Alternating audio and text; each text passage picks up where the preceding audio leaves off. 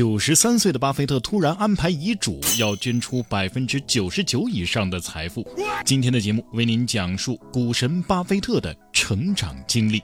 股神、亿万富翁，如果你觉得这两个词与自己的生活很远，那苹果手机、可口可乐。奥利奥饼干、DQ 雪糕，甚至比亚迪汽车，其实都有他的股份。甚至可以说，几乎所有人的现代生活都离不开巴菲特控股或投资的公司。在巴菲特的运营下，伯克希尔哈萨维公司以长期能够为股东带来超高的投资回报收益而闻名世界。那么，巴菲特的收益回报率到底有多高呢？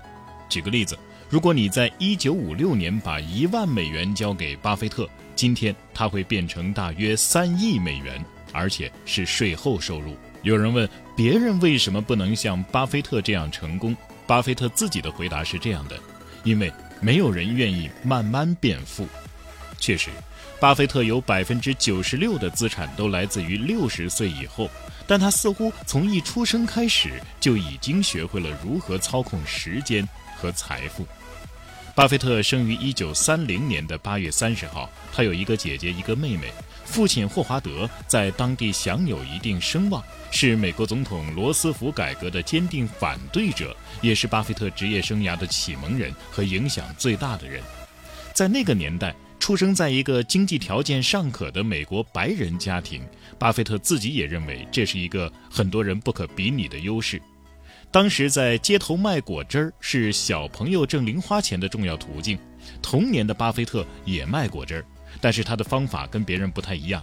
他将人们遗弃的各个果汁儿的瓶盖分类收集，最终统计出了哪个果汁儿最受欢迎，于是专卖这种果汁儿。这样做呢，也的确提高了收入，同时这也是巴菲特的第一桶金。后来，这项数据统计的天赋又被他应用到卖口香糖和代购赛马券的小生意上。但在赛马场上的一次惨痛失利，让巴菲特明白了一个道理：永远不要把钱都压在一匹马上。十岁那年，巴菲特要求父亲霍华德带他去纽约看一看，父亲同意了。还是个孩子的巴菲特，并没有选择迪士尼乐园，反而去了华尔街的证券交易所。人们手中的票券和屏幕上迅速闪动的数字，在巴菲特的眼里似乎有一种魔力，比一场棒球赛还要精彩的多。高中以后，巴菲特终于开始了股票交易。同样有青春叛逆期的巴菲特，卖空了他讨厌的老师所持有的股票，还把凭证当面展示给老师看。四年大学毕业之后，巴菲特迎来了人生重要的转机，被哈佛商学院拒绝。为什么说被拒绝反而是转机呢？因为这让他阴差阳错地前往哥伦比亚大学进修硕士学位，这才有机会师从自己的投资偶像巴菲特的精神导师本杰明·格雷厄姆。原来早在高中时期，巴菲特就注意到了一只不起眼的股票，一家汽车保险公司。和传统的保险公司不同，这家公司只为公务员提供保险服务。公务员现金流稳定，所以续保率高。同时，因为工作性质的原因，大部分人是没有酗酒等不良生活习惯的，出险率也就大大降低。所以，这家保险公司大大降低了理赔成本，利润大幅上升。而当时大量持有这家公司股票的股东，正是这位导师格雷厄姆的投资公司。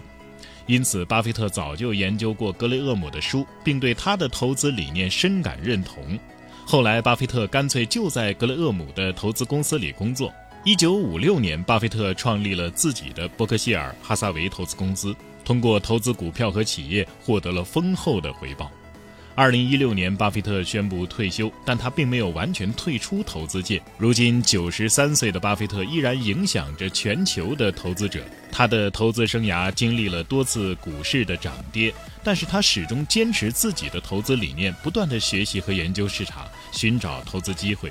他始终认为股票是一种长期投资，应该选择业绩良好、具有成长性的公司进行投资，并长期持有，也就是价值投资。巴菲特的一生充满了传奇色彩，从一个白手起家的年轻人，成长为全球最富有的人之一。尽管我们无法复制巴菲特的传奇，但是我们可以从他的身上学到一些东西，学习他的坚持、智慧与勇气。也希望我们每个人都能像巴菲特一样，在自己的领域里创造出属于自己的奇迹。